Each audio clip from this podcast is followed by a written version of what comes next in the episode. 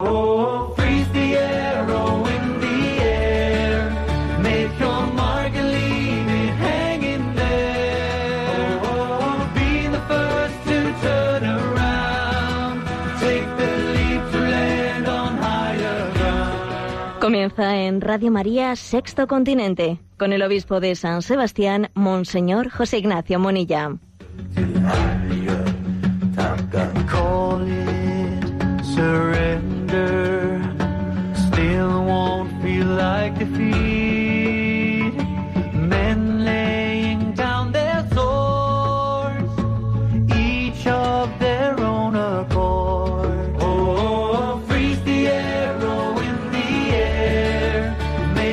Un cordial saludo a todos los oyentes de Radio María. Un día más, con la gracia del Señor, nos disponemos a realizar este programa llamado Sexto Continente, que lunes y viernes pues tiene lugar en este en esta emisora, en esta casa de nuestra madre Radio María de 8 a 9 de la mañana en la hora peninsular, una hora antes en las Islas Canarias.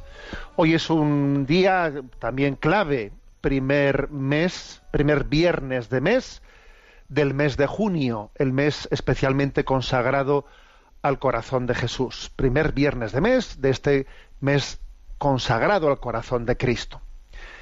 Hacemos un programa en el que abordamos temas que desde Sexto Continente quieren tener también una palabra de iluminación sobre la situación social que nos rodea. Y es obvio que, vivimos, vive en concreto España en este momento una situación de una profunda crisis, una profunda crisis sociopolítica. Y hoy ha resultado ser, en este primer viernes de mes, ¿eh? de este mes del Sagrado Corazón, ha resultado ser un día clave, ¿eh? porque es posible que la moción de censura, pues, o en que se ha planteado al gobierno de España hoy se materialice, ¿no? Y existe, pues, un clima, un clima de, de, enfrentamiento político-social muy grande en nuestra nación.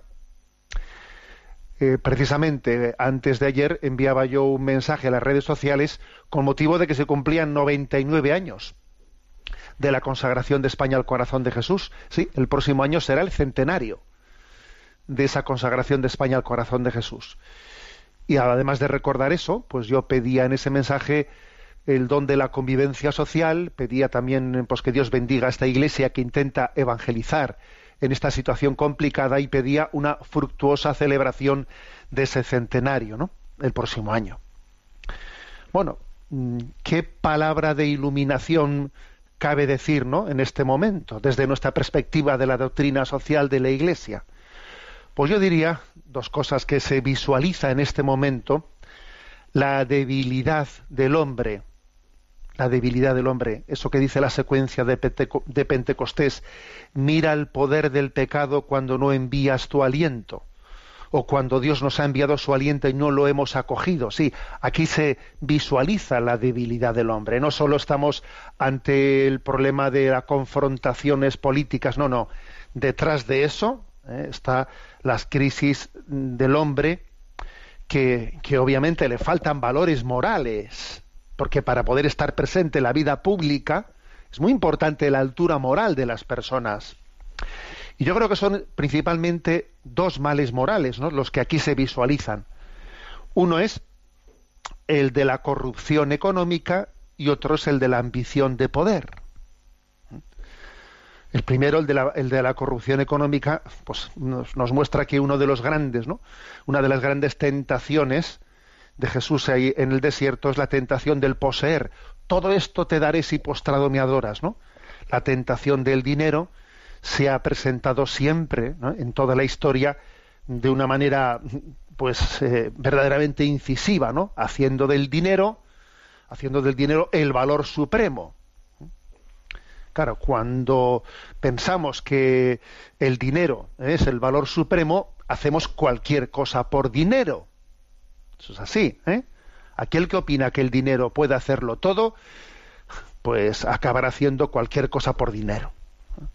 Entonces la corrupción económica es un mal grandísimo en nuestra vida socio, sociopolítica, porque obviamente quien está presente en la vida política tiene que tener capacidad de sobriedad y austeridad personal en su vida privada, ¿eh? también sobriedad y austeridad en su vida privada. ¿Por qué? Porque es que gobernar es discernir. Gobernar es discernir. Y si uno no tiene sobriedad y no tiene austeridad, ya te digo yo que no va a discernir bien. Sencillamente se va a dejar arrastrar por aquello que le obtenga un rédito de dinero fácil. ¿eh? Es así. ¿eh? Si uno tiene pues la ambición del dinero, no discernirá bien cuál, qué, es el, qué es lo adecuado para el bien común. Se agarrará a aquello que le pueda meterse en el bolsillo, lo que para él es el valor supremo, que es el, que es el dinero. Pero hay también ¿eh? otra tentación que tiene también un poder cuando menos semejante a esta, sino superior, que es la ambición del poder. La ambición del poder.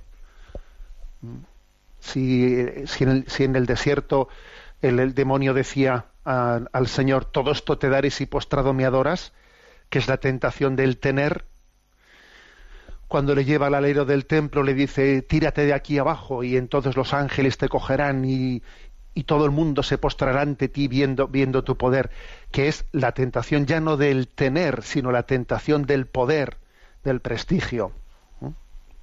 Es, eh, eh, esa tentación de, tener eh, la autoridad suprema sobre todos los demás.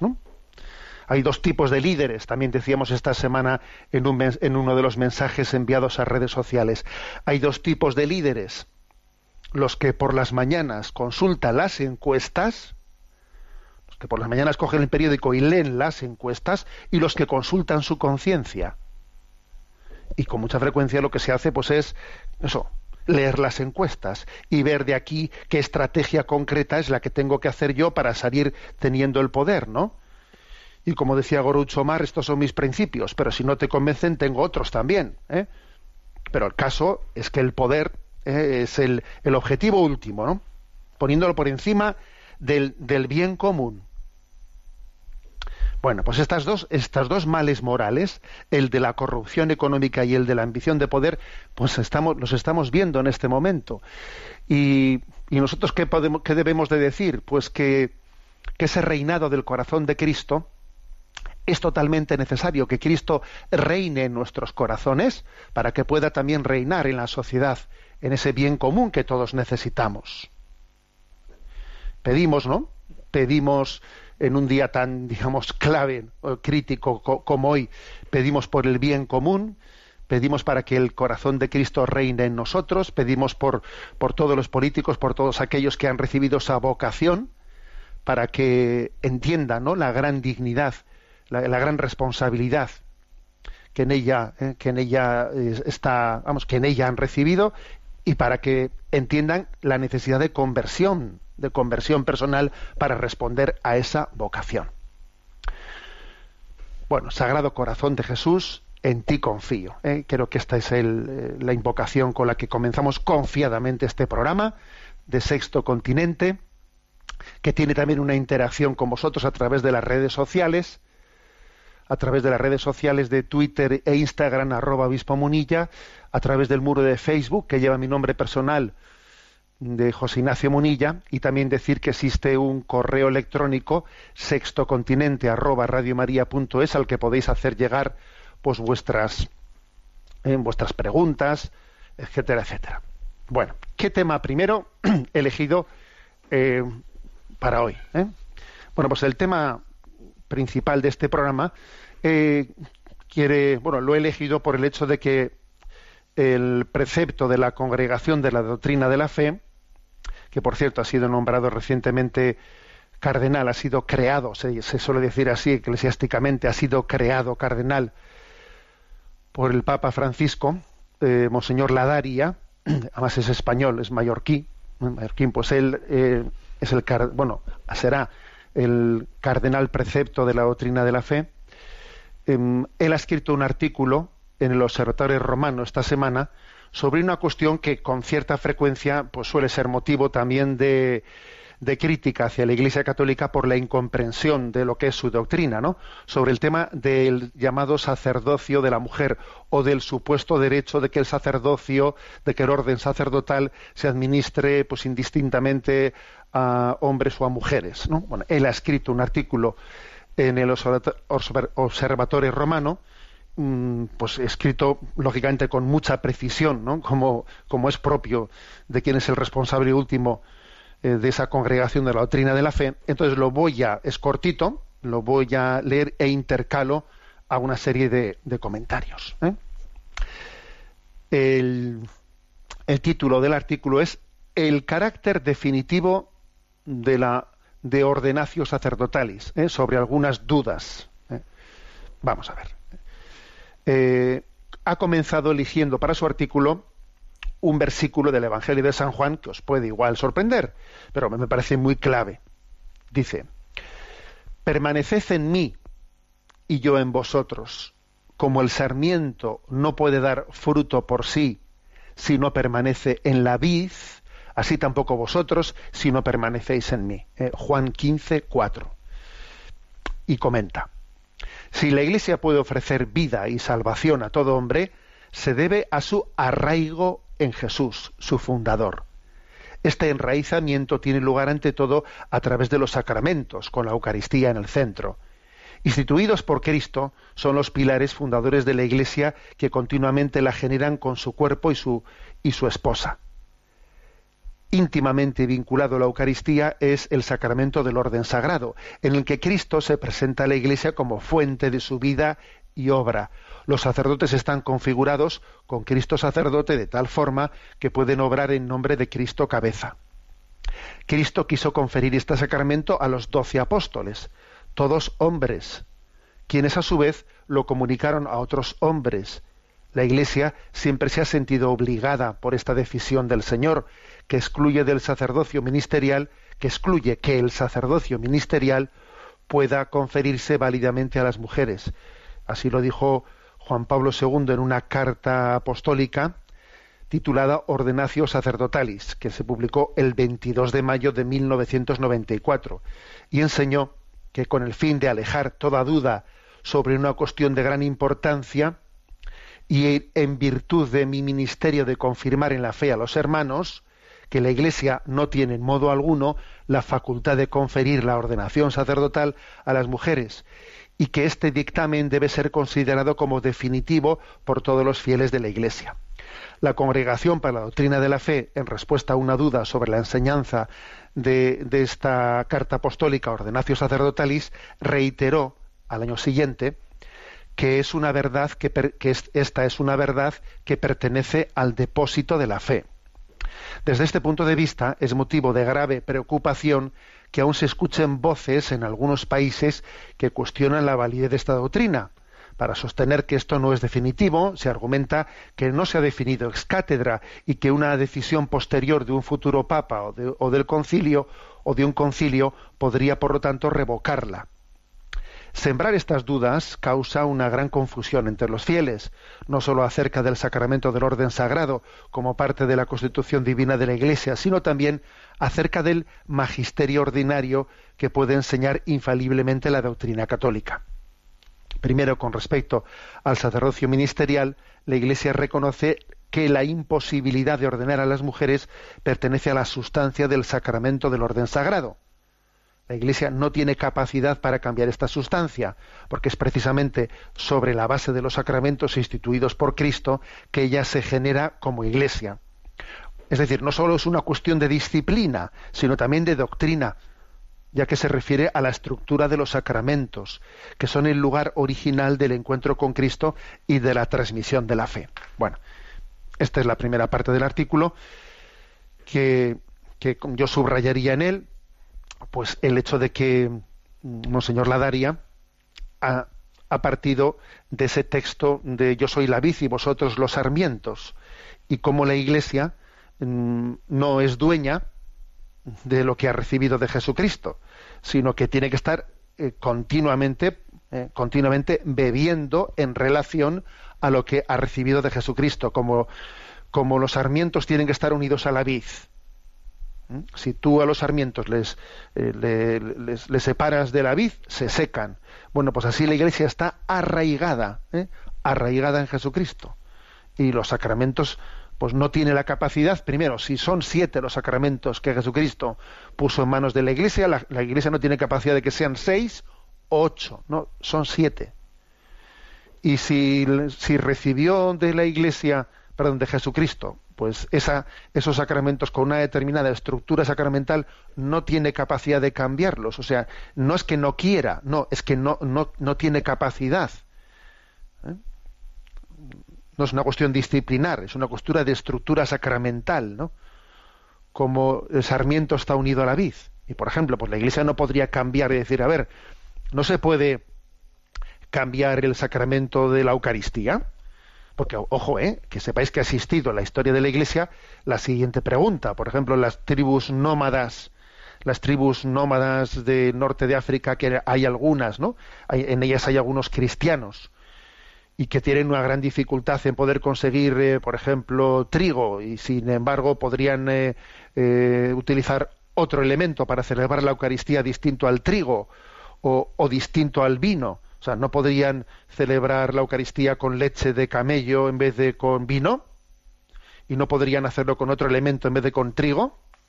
Entonces, la Iglesia también ha, respondido a cuestiones como esas y ha dicho, no, no nos sentimos con la capacidad de decir, hagamos una Eucaristía con leche de camello y con, y con, y con arroz, ¿eh? en vez de con trigo y vino. La Iglesia ha dicho, no, no tenemos la capacidad de cambiar la estructura que viene de Jesucristo.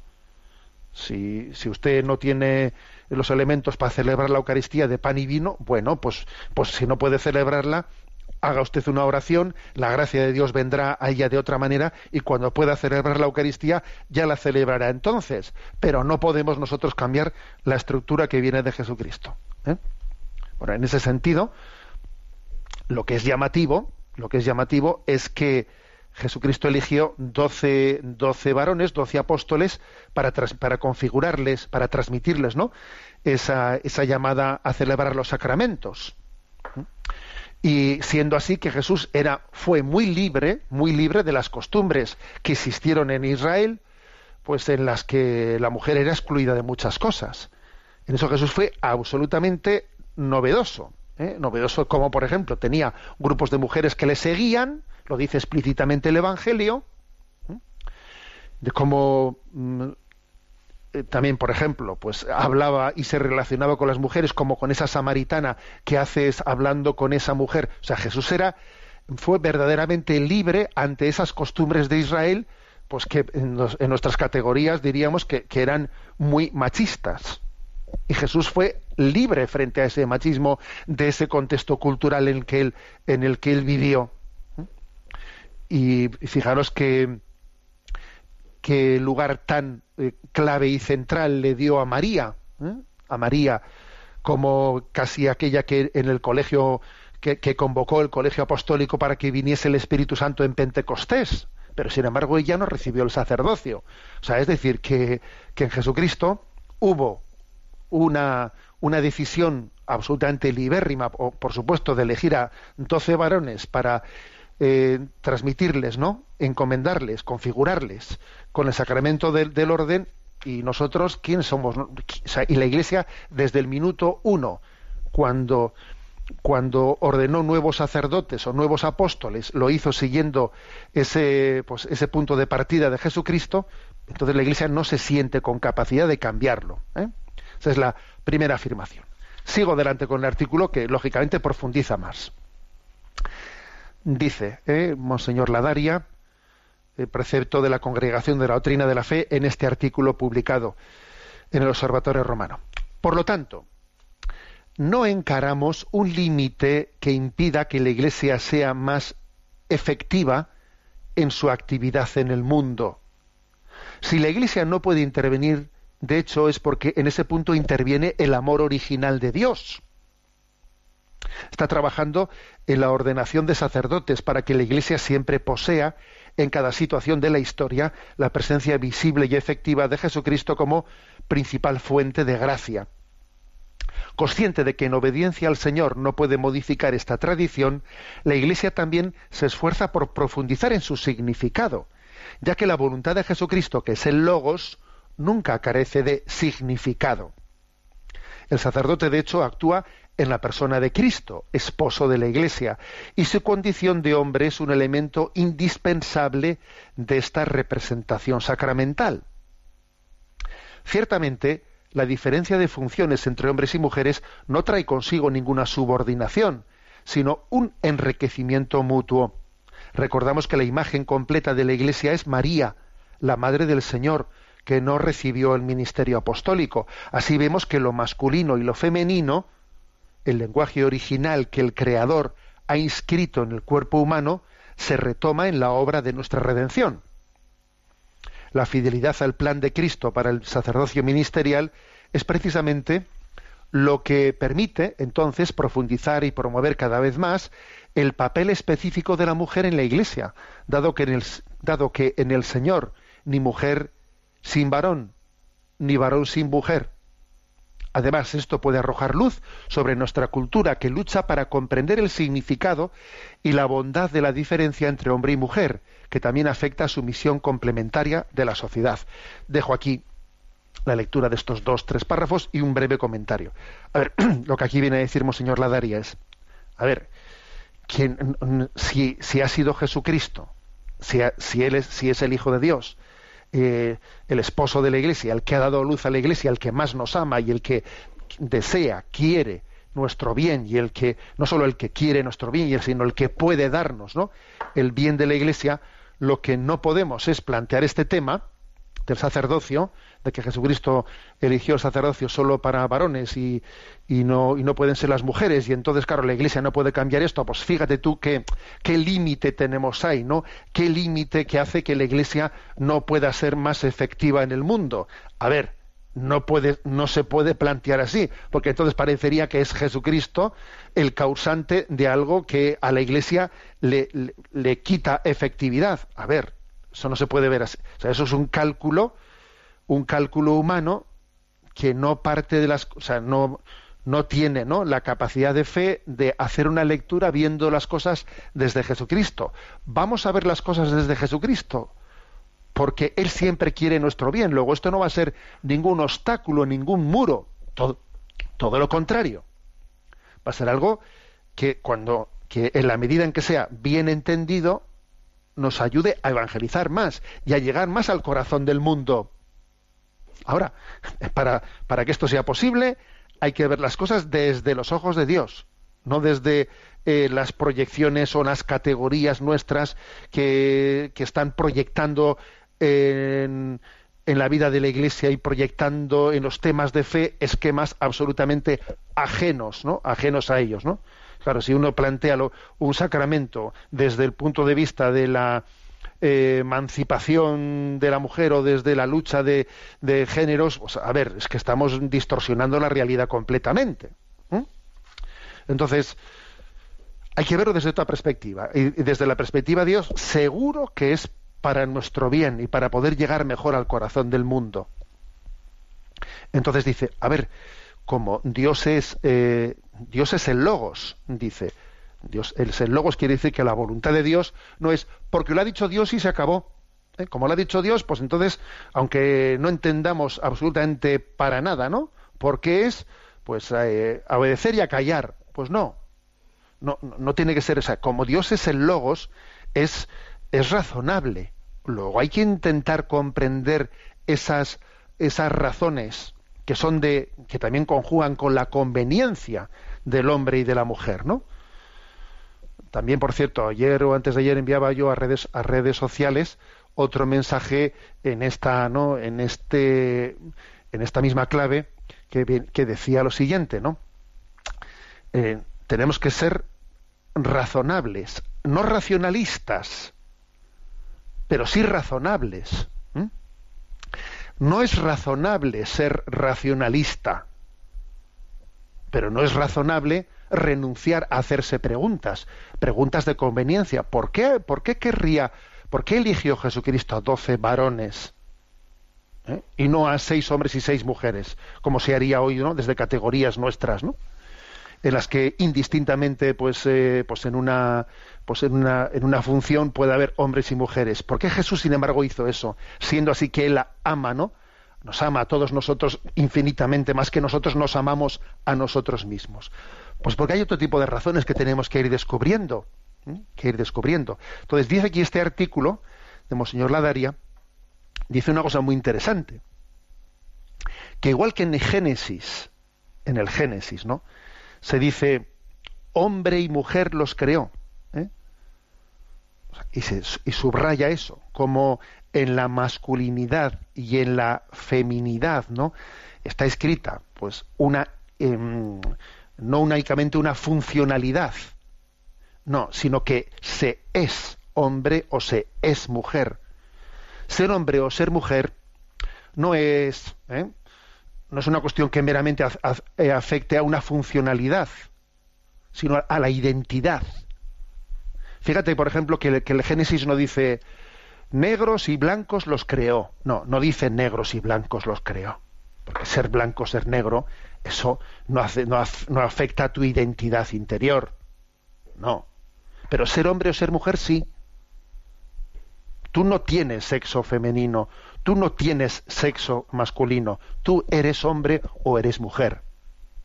¿Eh? Y sin embargo, ¿eh? en, el, en el tema de la raza es distinto. Tú no eres un negro o tú no eres un blanco, por Dios, eso no, eso no es así. Tú eres un un ser humano, un hombre, una mujer de raza negra o de raza blanca. Pero lo de, lo de tener un color de piel, otro color de piel, eso no afecta a tu identidad, es algo que tienes, pero no que eres.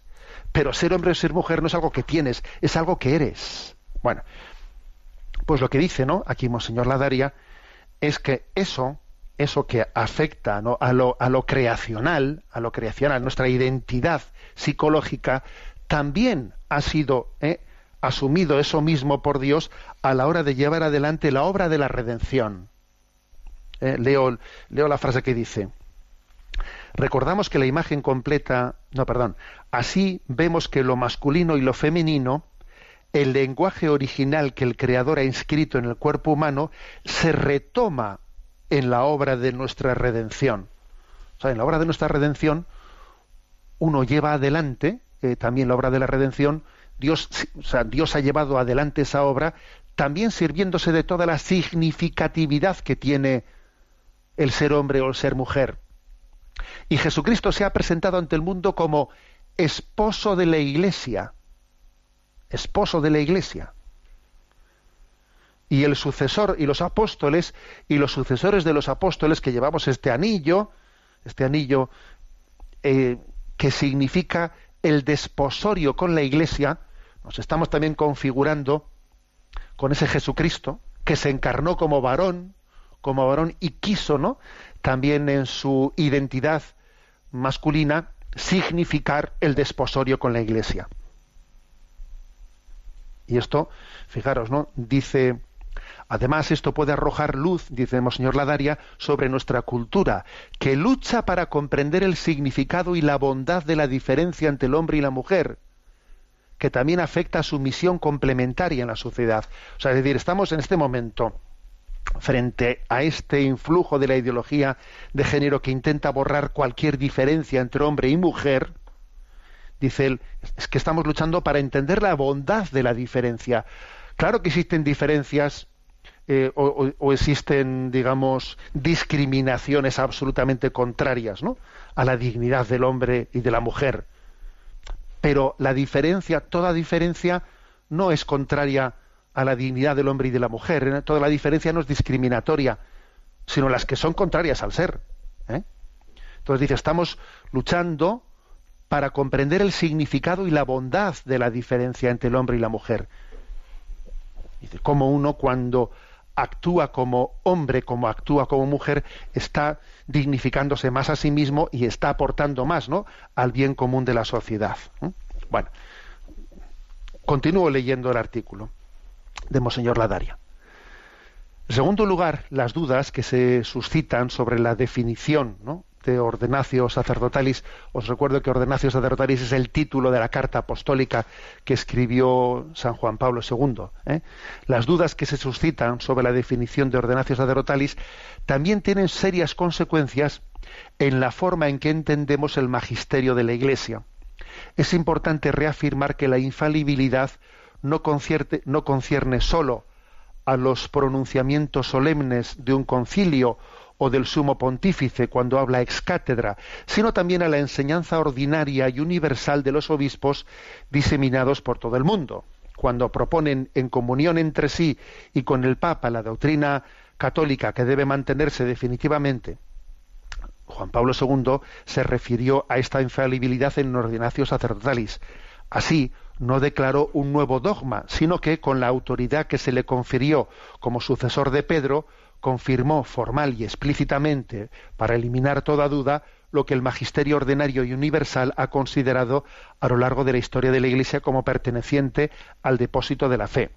Precisamente esta manera de pronunciarse refleja un estilo de comunión eclesial, ya que el Papa no quería obrar solo, sino como un testigo que escucha una tradición ininterrumpida y vivida. Por otra parte, nadie negará que el magisterio pueda expresarse infaliblemente sobre verdades que están necesariamente relacionadas con lo que se revela formalmente, ya que sólo de esta manera puede ejercer su función de salvaguardar y exponer fielmente el depósito de la fe de una manera santa.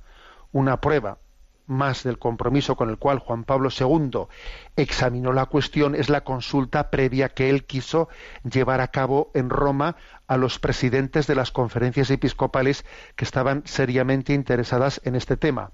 Todos, sin excepción, ¿eh? los presidentes de las conferencias episcopales de todo el mundo declararon con toda convicción que mediante la obediencia de la Iglesia al Señor ella no tiene facultad de conferir la ordenación sacerdotal a las mujeres.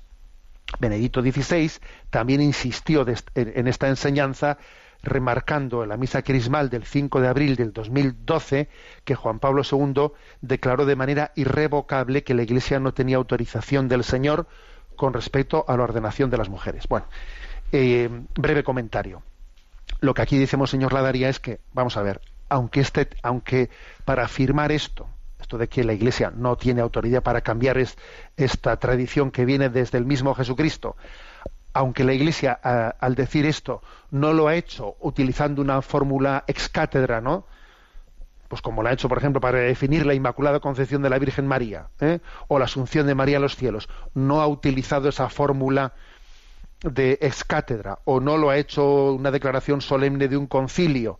Bueno, eso no quiere decir que porque no haya recurrido a esas fórmulas solemnes sea un tema discutible o sea un tema que pueda cambiarse. No, aquí lo que dice es que, eh, aunque sea afirmado por vía de magisterio ordinario, se puede perfectamente por vía de magisterio ordinario y universal afirmar algo como, como definitivo e irreformable, como, como que es la posición de la Iglesia definitiva que, que pertenece a nuestra fe y es irreformable, porque no es cierto que la única, la única manera de afirmar una fe como definitiva irreformable sea la de la definición ex cátedra o la declaración solemne del concilio. No, cuando toda la Iglesia, ¿eh? en toda su tradición, en dos mil años, ha afirmado continua y constantemente, etcétera, eso tiene esa categoría ¿no? de doctrina, digamos, mm, definitiva y reformable. Y termina el, artículo de Monseñor Ladaria, precepto de la Congregación de la Doctrina de la Fe, con, las siguientes palabras. Benedicto XVI más tarde preguntó en relación a algunos que no habían aceptado esta doctrina, pero la desobediencia es verdaderamente un camino. ¿Se puede ver en esto algo de la configuración con Cristo que es el presupuesto de toda renovación? ¿O no es más bien solo un afán desesperado de hacer algo, de transformar la Iglesia según nuestros deseos y nuestras ideas? El Papa Francisco ha vuelto al tema en su exhortación apostólica Evangelii Gaudium, reafirmó que el sacerdocio reservado a los varones como signo de Cristo esposo que se entrega a la Eucaristía es una cuestión que no se pone en discusión e invitó a todos a no interpretar esto la doctrina como una expresión de poder, sino de servicio, para que la dignidad igual de hombres y mujeres en el cuerpo de Cristo pueda ser percibida mejor. En la conferencia de prensa durante el vuelo de regreso de su viaje apostólico a Suecia el 1 de noviembre de 2016, el Papa Francisco reiteró sobre la ordenación de las mujeres en la Iglesia Católica, la última palabra clara fue dada por San Juan Pablo II, y esto permanece. En este tiempo, cuando la Iglesia está llamada a responder a tantos desafíos de nuestra cultura, es esencial que permanezca en Jesús como las ramas de la vid. Es por eso que el Maestro nos invita a asegurar que sus palabras permanezcan en nosotros. Si guardas mis palabras, permanecerás en mi amor. Solo la fidelidad a sus palabras, que no pasarán, aseguran que estamos enraizados en Cristo y en su amor. Solo la aceptación de su sabio plan, que toma forma en los sacramentos, fortalece las raíces de la Iglesia, que para que ella pueda dar el fruto de vida eterna. Bueno, pues un artículo, como veis, pues que tiene mucha trascendencia, pues porque está escrito en este momento, eh, porque ha sido nombrado cardenal, precepto de la Congregación para la Doctrina de la Fe, en el que dice, a ver, que no estemos intentando, eh, eh, pues desde nuestras ideologías, configurar la Iglesia desde nuestras ideologías.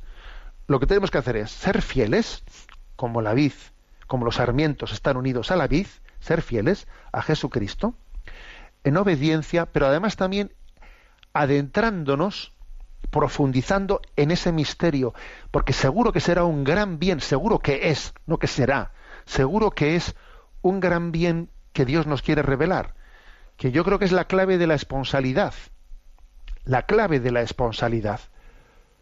Porque fijaros en la en la en el, en el episodio de las bodas de Caná de Galilea, Jesús se presenta ante la humanidad como el esposo de esa humanidad. Aquel matrimonio de aquella pareja, que por cierto ni se sabe quiénes eran, curiosamente, ¿no? El Evangelio de San Juan, que es de los que da puntadas, que no da puntadas sin hilo, no dice quiénes eran los que allí se casaban, pero aquello fue un marco, fue el marco para que Jesús se presentase como esposo de la humanidad. Hay una clave esponsal, una clave esponsal que configura eh, nuestra vocación antropológica y también el conducto de la redención. O sea, la, la clave esponsal no solo es la que nos, nos hace entender la antropología humana, sino también la clave esponsal es la que nos hace entender el conducto de la redención. Dios también se ha revelado al mundo en clave esponsal. En este momento, la antropología filosófica y la antropología teológica es también la que nos permite comprender o adentrarnos en ese misterio de la redención en que Dios ha llevado al mundo, ¿no? A través de Jesucristo. Bueno, el domingo celebramos el Corpus Christi. Os va a encantar esta canción, sin duda, de Pavarotti, Panis Angelicus. Thank you.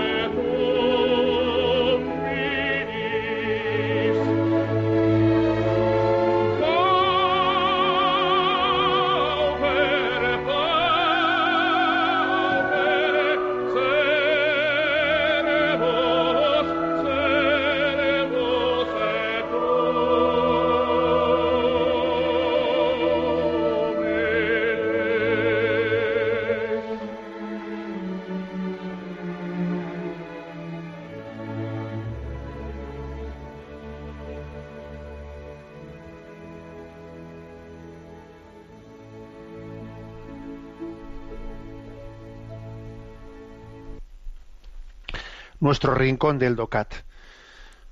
Nos toca el punto 55, que dice así. Pregunta, ¿qué le debe la sociedad a cada una de las personas? Una sociedad justa debe respetar y promover la dignidad de la persona humana. El orden social debe subordinarse a la persona y corresponderse con las necesidades humanas para una vida digna. Esto excluye cualquier forma de explotación o de instrumentalización con fines económicos, políticos o sociales. El ser humano no puede ser jamás un mero medio para alcanzar un fin, sino que él debe ser el fin en sí mismo. Hasta ahí llega el punto. Bueno, es una, afirmación la que hace aquí que ya de alguna manera, ¿eh? en los puntos anteriores ya la hemos subrayado. El ser humano no puede ser un fin para otros, ¿eh? para otros, otros fines que no sean su, su propio bien, para un fin político, para un fin social. Para iluminar esto, el DOCAT que de vez en cuando, ¿no? Bueno, de vez en cuando no, o sea, continuamente está junto a los puntos, ofreciendo, ¿no? a los márgenes del libro algún tipo de recursos, etcétera. Aquí nos, ofrece un recurso que creo que es muy interesante, ¿eh? con el cual voy a hacer el comentario de este punto de hoy. Nos ofrece el recurso de esa famosa novela del año 1945 de George Orwell de La rebelión y la granja. ¿eh? Supongo que conoceréis que esa novela, La rebelión en la granja, fue escrita por este autor eh, el año 1945. Es una novela satírica de este escritor británico en la que está criticando el régimen soviético de, de Stalin. Este hombre eh, Orwell él había sido o, era o era socialista no o socialdemócrata pero se, se siente traicionado viendo cómo ese Stalin que eh, ese Stalin eh, supuestamente no para intentar que en la sociedad en la granja en que está un poco así satíricamente parodiado en su novela que exista una igualdad entre todos no entre todos entonces está viendo que al final eh, no, no, se ha logrado eso. O sea, la, en la novela lo que se hace es, una rebelión en la granja, una rebelión en la que todos los animales consiguen expulsar a los hombres que dirigen la granja, ¿no? Es la imagen de la revolución soviética de, a ver, expulsamos a, las clases dominantes, entonces todos nosotros somos iguales. Entonces, que se, hace como una, nueva ley. ¿eh? Entonces, digamos, eh, el decálogo de siete puntos, digamos, ¿no? De esa granja, pues es, son siete puntos muy graciosos. Dice, primero, todo el que camina sobre dos pies es un enemigo. Venga, por ellos, vamos a acabar con ellos, ¿no? Todo lo que camina sobre cuatro patas o, o tenga alas es amigo. Ningún animal usará ropa, ningún animal dominará, perdón, ningún animal dormirá en la cama, ningún animal beberá alcohol, ningún animal matará a otro animal y al final todos los animales son iguales. ¿eh? Así comienza esto. ¿no? Pues nos cargamos a, la clase dirigente, ellos son los enemigos, nosotros somos los buenos, venga, y hacemos un código. ¿Qué ocurre? Que enseguida comienza, ¿no? Eh, en esa granja comienza pues a haber afanes de protagonismo, eh, intentos, intentos en los que el que el poder intenta controlar a los demás y se empiezan a utilizar, ¿no? A utilizar a unos para mis fines, para los otros, y nosotros mismos nos convertimos unos en carceleros de los otros, expulsamos a los de arriba y al final nosotros y poco a poco van cambiando esas siete esas siete normas, ¿no? De ese eh, de ese decálogo de siete puntos que se había puesto, se van cambiando, se van cambiando.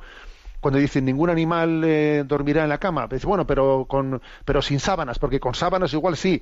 Eh, ningún animal beberá alcohol, bueno, pero en exceso, pero eh, y poco a poco ningún animal matará a otro animal, bueno, pero salvo en caso de necesidad. Y al final se cambia el último de los puntos, ¿no? Que era todos los animales son iguales. Y aquí es lo que ha traído a colación el DOCAT cuando dice todos los animales son iguales, pero algunos animales son más iguales que otros y terminan cambiando el, séptimo punto, que había comenzado diciendo, todos los animales son iguales, pero finalmente todos los animales son iguales, pero algunos son más iguales que otros. ¿eh? Que final, es decir, ¿qué ha ocurrido? ¿Por qué trae el DOCAT aquí a, colación de esta novela para iluminar este punto? Pues es que si no partimos, si no partimos del reconocimiento de la dignidad personal, espiritual, interior, si eso de que todos somos iguales es un pacto político, si solamente es un pacto político, mira, un pacto político sirve mientras que me cuadre, me cuadre. ¿eh? Cuando resulta que para los fines últimos, que son el poder, al final siempre es el poder. ¿eh? Cuando al final me interese otra cosa, pues entonces ya todos no somos tan iguales, ya hay unos más iguales que otros. Es decir, la igual dignidad del hombre no tiene que ser una definición política, sino tiene que estar sustentado en una afirmación antropológica de la dignidad interior del hombre. Si no, si no es así, tarde o temprano, como le pasó a Stalin, que comenzó diciendo eh, todo el pueblo es igual. Sí, sí, todo el pueblo es igual. Ya te voy a decir yo, claro, esta es la crítica de la rebelión en la granja. Es que al final se comienza luchando contra una desigualdad y tú mismo vuelves a generarla. Porque la única manera, ¿no?, de salir de esa espiral es descubrir la dignidad espiritual del hombre, que es prepolítica, prepolítica, que está antes de, eh, de cualquier configuración política. Bueno, dejamos ahí ese comentario. Y aunque sea brevemente, ¿eh? vamos a pedir a Yolanda, eh, no sé si es Yolanda, que no, no sé quién tenemos hoy en la, en la emisora, que nos presente alguna de las, de las preguntas seleccionadas que podéis enviar al correo sextocontinente arroba radiomaria.es. Buenos días. Muy buenos días, monseñor. Sí, soy Yolanda. Muy bien, he acertado. He acertado, He acertado, sí. Está bien. Bueno, adelante con las preguntas. Silvia de Barcelona pregunta, me ha llamado la atención el mensaje que envió usted a las redes sociales el Día de la Santísima Trinidad, en el que resumen en tres palabras el misterio de Dios, amante, amado y amor. No lo había escuchado nunca. ¿Podría decirnos algo más al respecto? Bueno, no, no es, no es cosecha mía, ¿eh? eso es de San Agustín que yo creo que San Agustín es entre los doctores de la Iglesia, no entre los padres de la Iglesia, aquel que se caracteriza por tener palabras más concisas, intuitivas. ¿eh? Bueno, él define la Trinidad, ¿no? Padre, Hijo y Espíritu Santo con estos tres términos: ¿eh? amante, amado y amor. El amante es el Padre, el amado es el Hijo y el amor es el Espíritu Santo, ¿no? Amante, amado y amor. Porque decimos que Dios es amor. Luego, si Dios es amor, también lo es el Padre, lo es el Hijo, lo es el Espíritu Santo. Pero cada uno de ellos con una característica distinta. ¿eh? Nosotros contra mm, esa tendencia igualitarista de indiferenciación que tenemos en nuestra cultura, sin embargo, vemos que, que en la revelación de Dios, Dios se diferencia entre Padre, Hijo y Espíritu Santo, amante, amado y amor. Y es un misterio que, como os podéis imaginar, nos supera completamente. Yo, que nadie espere que yo aquí haga, ¿no? haga una explicación que, vaya a desvelar ¿no? un misterio que nos supera, pero que hay que estar totalmente contemplativo ante ello para ver qué es lo que Dios nos quiere transmitir. Porque eh, cuando se define al Padre como el amante, se está subrayando en ello que es la completa donación. Amar es darse. O sea, es la completa dona, donación. Desde el olvido de uno mismo, ¿no? Ese es el amante. Amado, porque, ojo, el amor también, ¿eh? el amor supremo, consiste en acoger. No sois vosotros los que me habéis amado a mí, soy yo el que os he amado a vosotros, ¿no? O sea, el verbo nos está revelando sobre todo la, el amor de acogida. Déjate querer, déjate amar. ¿eh? Esa pasividad del amor es totalmente necesaria para entender ¿no? su gratuidad. ¿eh? Renunciando, renunciando a todo protagonismo, sino entendiendo que es puro amor, ¿eh? puro amor inmerecido por, por nuestra parte. O sea, eso es lo que nos revela el verbo, el amante, el amado. Y el amor que se tienen entre el amante y el amado es el Espíritu Santo. Es amante, amado y amor. ¿eh? Que es el amor que se tienen entre ambos. Y el Espíritu Santo nos está revelando que la clave del mundo, la clave que mueve el mundo, es el amor. mientras algunos, ¿eh? algunos piensan, y de hecho uno dice, la clave del mundo es el dinero, el motor del mundo es el dinero. Otros dicen, el motor del mundo es el poder, es el poder. Otros dicen, el, motor del mundo es el placer, todo se hace buscando placer. Pues nosotros decimos, el motor del mundo es el Espíritu Santo, es el amor. El amor es lo que mueve el mundo. Claro, el pecado puede parecer que es el dinero, que es el poder, que es el placer. Pues no. El motor del mundo es el amor, es el Espíritu Santo. El amor que hay entre el Padre y el Hijo. Por eso, bueno, pues yo mm, transmití ¿no? esa, esa expresión de San Agustín tan, tan impresionante, ¿no? El día de la Trinidad, definiendo a Dios así como el, el amante, el amado y el amor. Adelante con la siguiente consulta. Una oyente llamada Inmaculada nos plantea, buenos días, tengo una pregunta. Mi padre me dijo una vez que las imágenes religiosas, sean estampas, estatuillas, medallas, libros, no se podían tirar a la basura. Yo tengo tantos, algunos en mal estado, que no sé qué hacer con ellos. ¿Me podría orientar sobre este tema? Le quedaría muy agradecida. Reciban un cordial saludo de su hermana en Cristo. Bueno, a ver, yo creo que eso que su padre le transmitió, pues obviamente nacía eh, pues de un sentimiento de sensibilidad religiosa grande, pero no es cierto, no es cierto, pues que una imagen, una estatuilla, una estampa, un libro en mal estado uno no pueda desprenderse de ello. Sí puede hacerlo. ¿eh? Lo que ocurre es que, bueno, pues igual por prudencia debe de hacerlo pues de una manera, a ver, si yo voy a tirar eh, si voy a desprenderme pues de una estatua que está muy, de una estatuilla que está muy rota, muy tal, muy cual, pues hombre, no la voy a tirar a la basura de una manera que cualquiera que pase por ahí le pueda dar la impresión de que alguien, de que alguien ha hecho un, pues un, ejercicio de profanación o de desprendimiento. No, lo haré de una manera discreta, discreta, de manera que nadie eh, sepa allí qué es lo que va dentro de, de, ese elemento. O sea que yo creo que también hay lo que hay que cuidar es pues eh, esa especie de prudencia de la manera de hacerlo. Pero no hay que tener escrúpulo. Ahí vamos si, si, tenía un crucifijo roto o lo que sea entonces me he desprendido de él eh, haber, haber faltado el respeto a Dios. No hombre ¿eh? o sea los objetos objetos son objetos son. Incluso aun cuando, hubiesen estado bendecidos porque una bendición tampoco es una consagración los objetos objetos son ¿eh? Entonces no, no tengamos escrúpulo en un momento determinado, cuando algo está en mal estado, lo que sea, deshacerse ¿eh? de algo que, aunque fue motivo, ¿no? Pues de, de suscitar devoción, al fin y al cabo es un objeto. ¿eh? Aunque sea brevemente la última consulta. Sí, Catalina de Jaén nos consulta. En Semana Santa asistimos a unas jornadas de espiritualidad impartidas por un joven sacerdote. Hubo un momento en una de las reflexiones en que dijo que posiblemente las parábolas del Hijo Pródigo y el Buen Samaritano no las dijera Jesús porque solamente las cuenta uno de los evangelistas.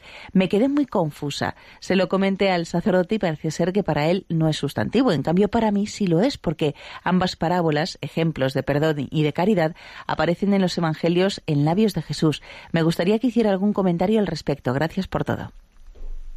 Bueno, pues me parece un comentario imprudente ¿eh? por parte de ese sacerdote decir, bueno, es que como la parábola del hijo pródigo, el buen samaritano, solo aparece en un evangelio, pues eso es posible que, no saliese de labios de Jesús. Bueno, pues vaya, pues vaya afirmación.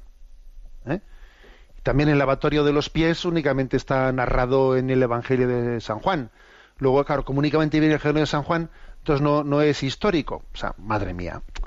La verdad es que yo creo que no tenemos la suficiente, ¿no? La, suficiente conciencia de que cuando ejercemos nuestro ministerio sacerdotal delante de los fieles, tenemos que tener un cuidado inmenso de ser verdaderos ministros de Jesucristo y no mezclar ideologías, ¿no? Ideologías en nuestro ministerio. A ver, yo creo que la respuesta es clara, es, es decir, eh, existen, o sea, el criterio de múltiple fuente no es el, el único criterio, ¿eh? no es el único criterio de, de historicidad de un texto. Ahora, el criterio principal para nosotros es el criterio de, de que toda la palabra de Dios está inspirada por el Espíritu Santo. Y entonces esa inspiración ¿eh? de la palabra del Espíritu Santo es la que nos garantiza su veracidad y autenticidad. E incluso desde el punto de vista ya no de fe, que es esto último que he utilizado, sino desde el punto de vista histórico-crítico, que es que ese sacerdote ha utilizado, es que incluso desde ese punto de vista histórico-crítico hay que decir que el criterio de múltiple fuente no es el único criterio ¿eh? de historicidad, sino que hay más criterios. En cualquier caso, es suficiente agarrarse también a ese criterio pues, de, la inenarrancia del Espíritu Santo, que es el que nos garantiza, por la inspiración a la palabra de Dios, pues de su, de su veracidad y autenticidad. Tenemos el tiempo cumplido. La bendición de Dios Todopoderoso, Padre, Hijo y Espíritu Santo, descienda sobre vosotros. Alabado sea Jesucristo. Oh, freeze the